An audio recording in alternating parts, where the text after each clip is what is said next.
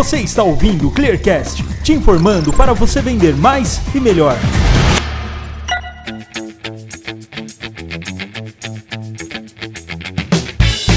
E aí, pessoal, estamos começando mais um Clearcast, este que vai marcar o nosso mês de julho. E hoje a gente está aqui com o nosso coordenador de vendas, nosso especialista Rafael Pazotto. Seja bem-vindo, Pazotto. Obrigado, Bá. Bom, hoje a gente vai bater um papo aqui, eu e o Pazotto, para falar um pouco sobre como a fraude funciona, né? Sobre um pouco dos meandros da fraude. A gente vai te dizer um pouco sobre como ela impacta ou pode impactar no seu negócio, como uma solução antifraude pode melhor te ajudar a se livrar dela, a identificá-la.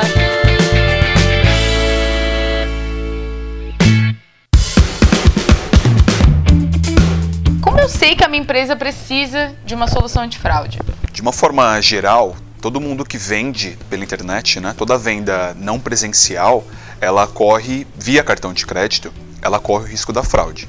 A gente tem um termo bastante usado né, dentro do e-commerce que é o chargeback, que significa que são as transações onde alguém comprou pela internet, alguém usou um cartão de outra pessoa.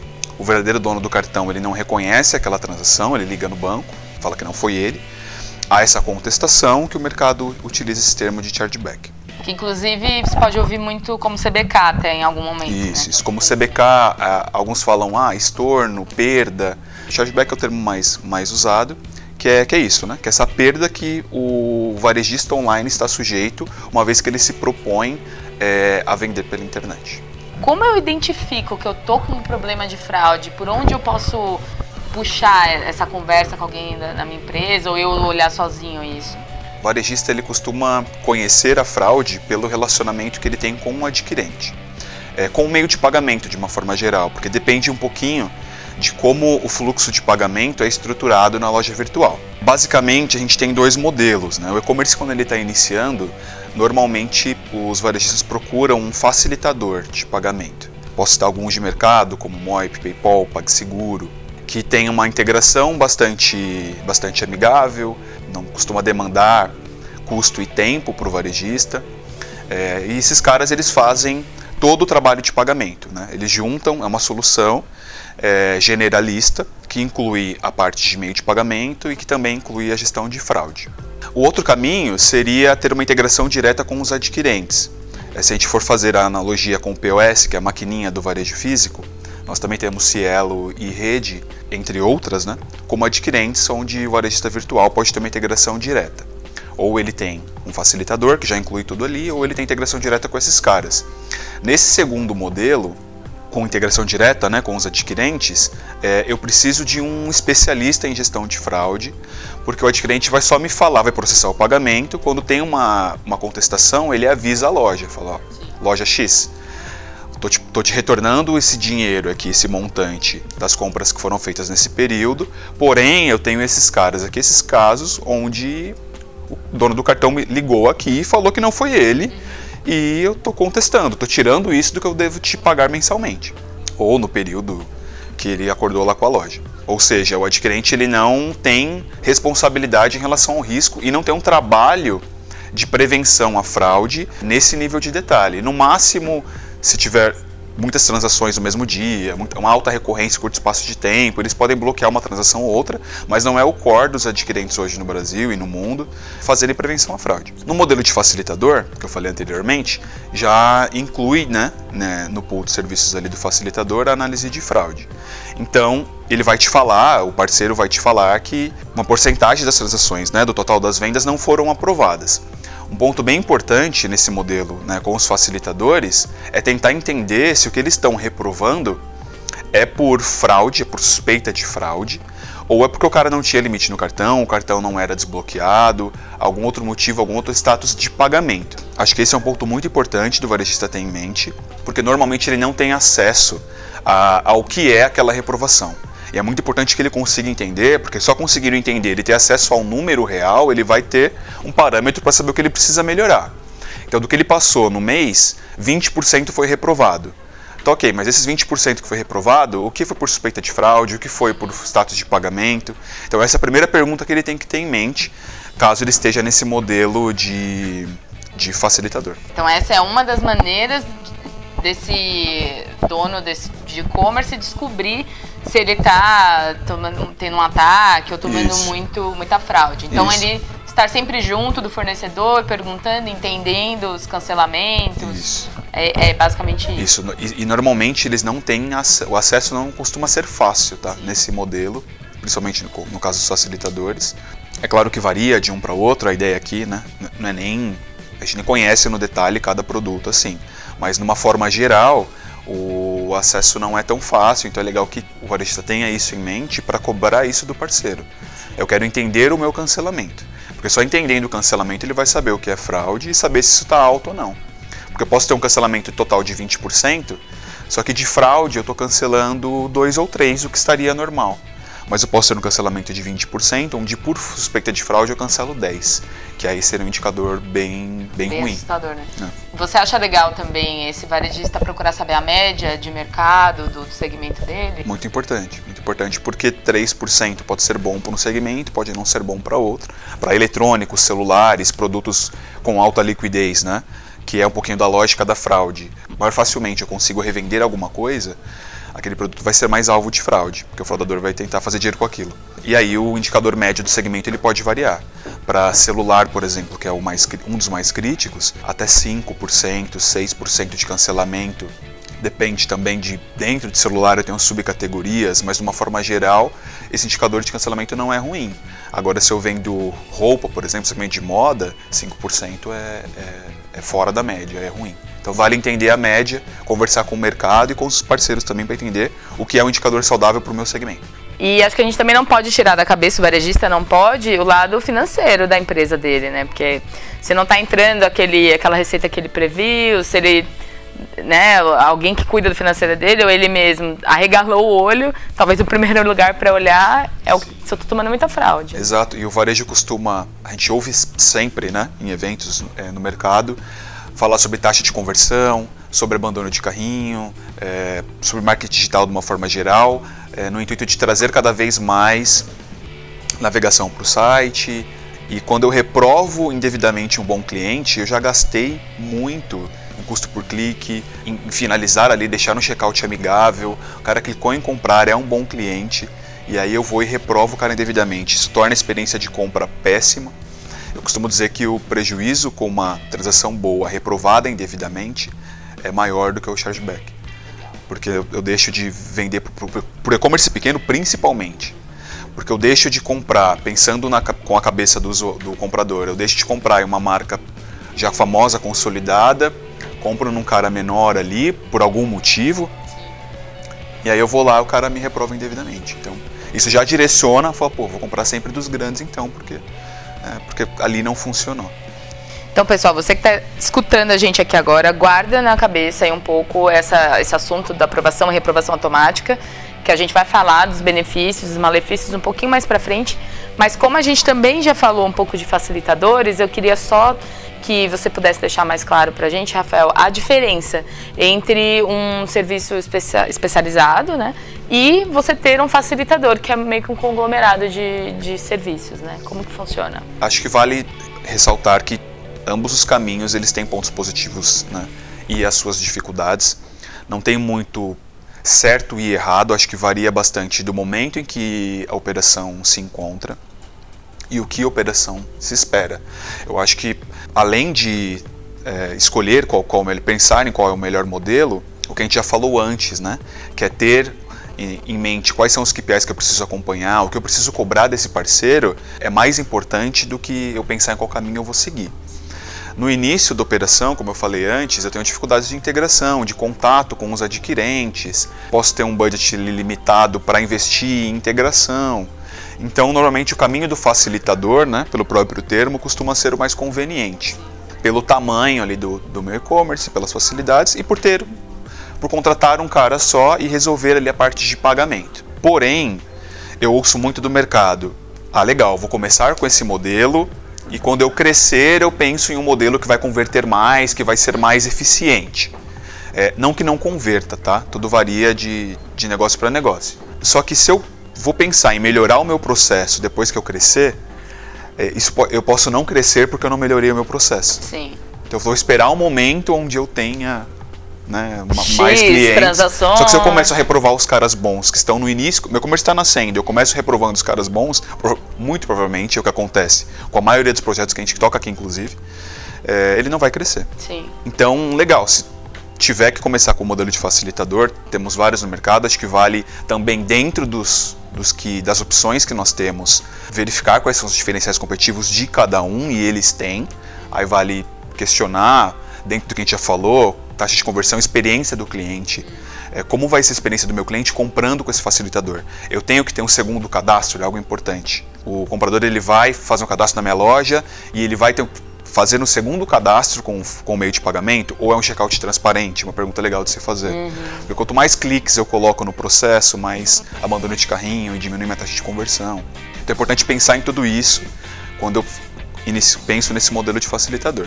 Se a gente for olhar o e-commerce hoje, a maioria dos grandes das marcas consolidadas tem o caminho de integração direta com, com os especialistas, né? de integração direta com o adquirente, onde aí eu preciso de um antifraude, por exemplo, especializado, porque o adquirente, a Cielo, a rede Stone e os demais não incluem isso no processo.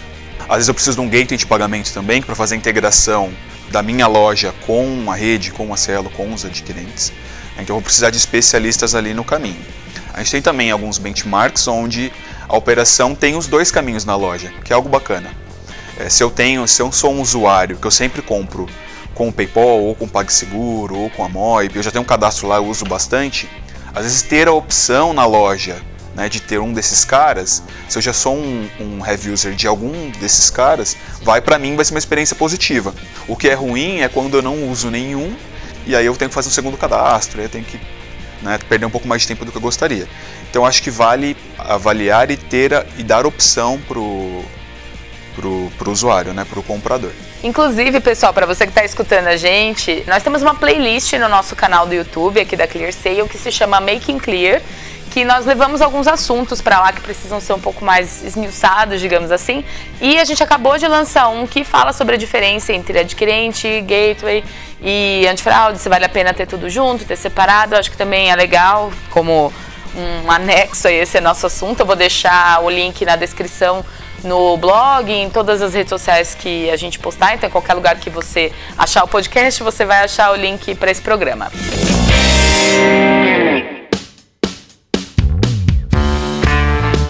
Então, Rafael, acho que agora vale a gente ir lá para o assunto de reprovação e aprovação automática, que eu prometi pro pessoal aqui que a gente ia voltar. Então, quais são as vantagens e desvantagens, né? Porque tem alguns serviços de é, antifraude que trabalham só com aprovação e reprovação automática. E às vezes acho que quem está contratando não consegue diferenciar muito o que, que tem de bom e de ruim nisso. Essa é uma discussão bem pertinente no e-commerce hoje. É se faz ou não análise manual, pela mudança de comportamento do consumidor. As pessoas costumam cada vez é, menos atender uma ligação, usar o telefone para ligar, que foi o propósito inicial, né? Hoje o telefone serve para tudo menos ligar. E é um trade-off, né? Então a gente tem, pensa o tempo inteiro em como eu faço cada vez menos contatos diretos, né? Ou uma análise humana sem contato. Hoje na ClearSale a gente usa até o termo de análise humana ao invés de análise manual ou ligação, porque eu posso ter uma análise humana de um analista ali, que não necessariamente irá ligar para aquele, para aquele cliente para validar as informações. Vamos lá, a reprovação 100% automática, né, uma análise 100% automática, onde eu reprovo e aprovo automaticamente, ela me ajuda na experiência do cliente por um, por um lado, que é na questão do tempo. Então, se eu for pensar que o cliente ele quer, claro, a resposta na hora, isso vai me ajudar. Porém, eu corro um risco maior numa reprovação 100% automática de reprová-lo indevidamente porque eu tenho menos recursos para ter uma, uma reprovação, uma análise assertiva. Porque aí eu perco drasticamente a experiência do cliente, né? que a gente já falou um pouco. Numa análise de fraude, eu trabalho com, aqui por exemplo na Clear, que a gente trabalha com modelos estatísticos, gente, nós temos as nossas variáveis respostas. Né? O chargeback que a gente já falou no início é uma variável resposta, onde eu, vi, eu sei, tenho certeza que aquilo é uma fraude, e aí eu vou lá e retroalimento meu modelo. O que, que é isso? quando nós recebemos um chargeback, uma fraude, eu coloco todos aqueles dados daquela transação na minha base de alerta, o que vai ofender o score daquela transação quando eu processá-lo, né? porque ela já foi envolvida com fraude. Então eu pego, coloco o alerta no telefone, todos os dados que eu recebi ali. Quando eu tenho uma análise humana, eu consigo identificar, antes de chegar o chargeback, o que é uma fraude. Eu posso descobrir na análise humana e ter certeza que aquilo é uma fraude. Em um contato com o cliente, uma análise por SMS, em qualquer que seja o meu processo. Então eu consigo retroalimentar o meu modelo na, na hora ali, minutos depois da transação, sem esperar o chargeback. Então eu tenho uma outra fonte de variável resposta, o que para o modelo é muito saudável. Porque eu sei que aquilo é fraude, vou lá, eu, eu consigo agir com mais rapidez para barrar novas fraudes. O fraudador ele começou a fazer, começou a tentar. Quanto antes eu descubro e começo a barrar as transações dele, ele descobre que ele foi pego e aí ele tende a parar, né? Pelo menos com os dados que ele está usando. Então eu tenho mais eficácia em barrar a fraude, né? Porque eu dou um recado para ele ali, falo, te peguei e agora você não vai comer. Você não consegue com esses dados fazer mais. E aí ele, tem, ele tende a parar e diminuir o ataque. Então eu consigo ser mais ágil nesse sentido. E aí o outro ponto que é eu consigo, né, com com um nível de análise humana, ser mais assertivo na, na aprovação, ter um indicador de aprovação maior. Hoje na ClearSale a gente trabalha assim constantemente para ter indicadores de, de aprovação automática mais, mais altos possível.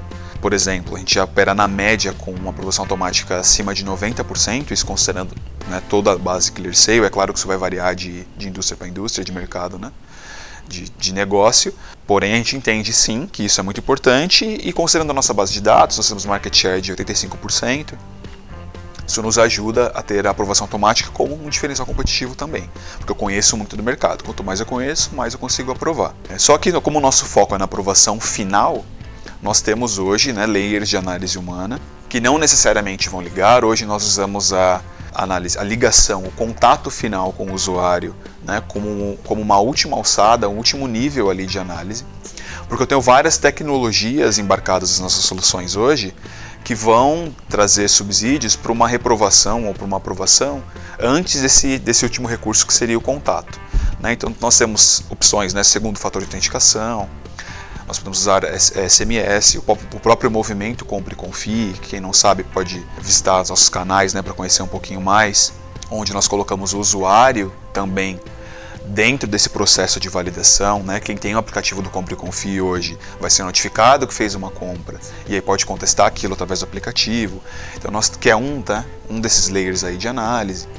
Então o que faz com que o contato final ali, a ligação, né, seja de fato o último recurso, porém eficaz dentro do nosso processo, porque também traz retorno e retroalimentação para as nossas tecnologias. Né?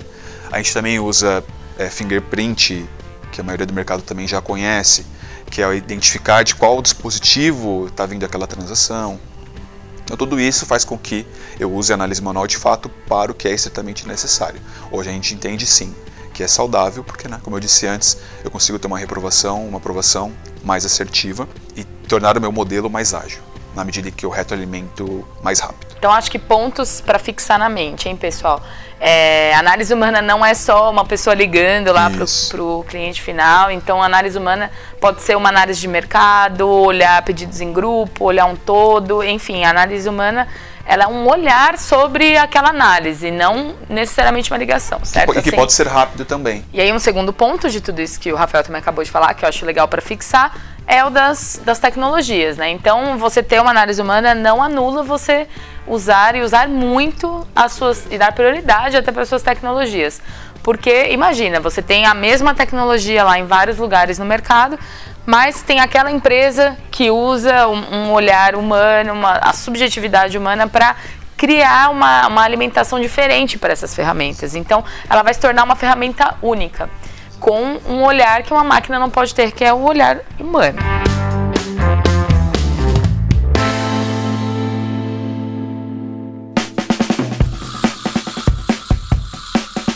Então, Rafael, acho que depois de tudo isso que quem está ouvindo a gente aqui já assimilou, ainda pode ficar um pouco estranho entender todos esses índices e taxas. Então, no final das contas, o que, o que esse varejista precisa receber da solução de fraude que ele contratou, que ele precisa analisar no final das contas? Acho que a palavra-chave aí é equilíbrio.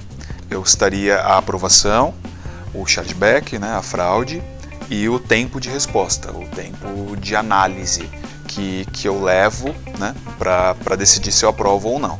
Acho que é isso que o varejo precisa cobrar do, do parceiro. A gente já falou sobre indicadores específicos para cada segmento, tá? mas de uma forma geral, por exemplo, aqui, o que a gente tem como indicadores saudáveis que são médias né, da nossa base, que seria 97% de aprovação, 0,3% é, de chargeback, e o tempo de análise varia bastante. O tempo máximo né, que eu posso ter de uma transação, que isso é de mercado, que é de 48 horas, mas para quanto eu estou usando, o importante é o varejista pensar para qual é a porcentagem né, de tudo que eu vendo, para quanto eu uso o tempo de entre 24 e 48 horas. Se eu uso esse tempo para cima de 5% de uma forma bem geral, tá? Só para eu ter algo em mente para quem está ouvindo. Se eu uso entre 24 e 48 horas para cima de 5% de, de tudo que eu vendo, acho que é um ponto de alerta. Para ter um, algo em mente ali. Legal. Vai variar, vale trocar uma ideia com o parceiro, porque se estiver acima, por quê? De repente tem outro segmento muito crítico e aquilo justifica. Ou um segmento onde meu público tem muito mais difícil contato, para quem vende tickets maiores, então é, isso pode acontecer, mas vale ficar isso de alerta. Então cobrar sempre no final do mês, tá bom, quanto você aprovou, o quanto foi reprovado, do reprovado por quê? É legal entender. O quanto a gente divide aqui, por exemplo, em fraude confirmada e em cancelamento, status que não são de fraude, às vezes eu não consegui contato, ou o cliente cancelou o pedido quando eu fui fazer uma análise manual. Então tá bom, do que foi cancelado, por que, que foi cancelado? Exigir transparência nesse processo é muito importante. Porque quanto mais eu conheço daquilo, melhor eu consigo cobrar e melhor eu tenho como medir a experiência do meu cliente, como meu cliente está sendo tratado. Tá bom, você faz uma análise humana, eu consigo ouvir essa ligação se eu quiser? Porque o cliente, a análise de fraude, ela costuma é, não aparecer né, para, o, para o cliente final. O cliente entende, o cliente final entende que é a loja que está fazendo aquela análise. Ele não quer saber qual é o parceiro que está usando. Uhum. É, então esse parceiro ele vai lidar com o seu cliente e vai passar uma experiência de interação com a sua marca. Certo. Então isso é muito importante. Então é legal ter acesso e ter essa possibilidade, saber como o seu cliente está sendo tratado, porque uma análise de fraude ela é muito delicada ela não pode passar a ideia que, que eu estou duvidando daquele cliente. Eu tenho que partir do pressuposto que aquele cliente é bom. Eu não posso enchê-lo, ter uma enxurrada de perguntas para todo cliente que, eu, que, eu, que cai numa análise humana. Sim. Cuidado com qual pergunta eu vou fazer. Né? Então, essa possibilidade de ter transparência nesse processo, é, tá bom, você reprovou a transação, quantos contatos você fez com esse cliente antes de reprovar? É, tem uma ligação, posso ouvir? Então, exigir transparência nesse processo é muito importante, além de acompanhar os indicadores. E é independente do modelo. Quando é um modelo com especialista, é mais fácil ter esse acesso, como eu disse anteriormente. No modelo de facilitador, aí tem que tem que ter uma conversa com os caras para conseguir. Então acho que também, de novo, o que vale frisar é cuidado, né? Quando você está com medo da fraude, aí quer criar um monte de regra para reprovar pedido, e aí você está acabando com a experiência do seu consumidor, você está perdendo a entrada de receita. Então nada pode ser muito maximizado, né, nesse Exato. cenário. Tem um, jeito, tem um jeito bem fácil de não ter fraude, é, é não vendendo. Sim. Então se tudo for que eu suspeito que, que seja fraude, eu vou lá e reprovo, eu vou ter zero de fraude. Sim. Legal, só que provavelmente eu vou ter uma reprovação, uma reprovação alta. Tanto que a gente, usando como exemplo o Clearseio, quando eu olho um indicador né, de fraude zero, eu já tenho como um dever de casa aqui avaliar se há algum espaço para eu aumentar a aprovação. Né? A gente entende que pode, pode ter um espaço ali. Né? Normalmente tem. Eu acho que é importante ter isso em mente. Quanto mais barreira eu coloco, mais difícil vai ficar de eu, de eu aprovar. Sim, então tem que sempre olhar o equilíbrio Exato. de fato no final. Exato. E confiar no parceiro, né? É, já converso com, com alguns varejistas, né? E alguns, além de contratar alguém, têm regras internas ou usam mais de uma fonte ali para avaliar. E aí, partindo do pressuposto de desconfiar, né? Então acho que fazer gestão de fraude envolve muito confiança no processo. Sim. Acho que envolve confiança no processo, no seu cliente e principalmente confiança no parceiro que você contratou. Então quando você confia né, no parceiro que está contratando e, e, e, esse parceiro confia na maioria dos clientes, acho que muda todo o mindset, né? E aí eu costumo ter melhores indicadores fazendo isso, partindo do ponto que todos são bons, tendo cuidado nessa abordagem ali e aí vai melhorar com certeza quando eu for aprovar, identificar melhor a fraude.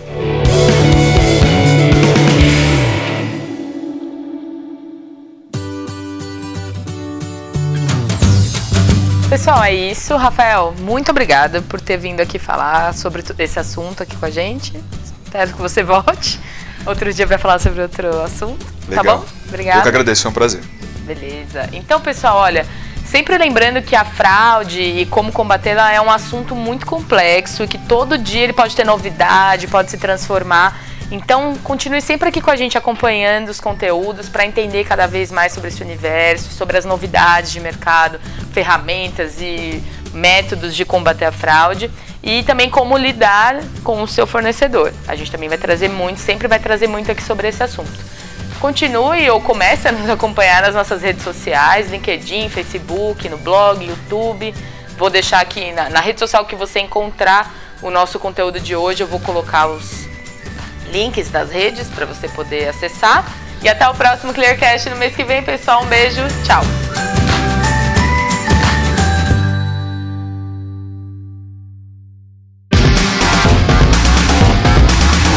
Você ouviu o Clearcast, o podcast da ClearSale. Este podcast foi editado por Gup Comunicação.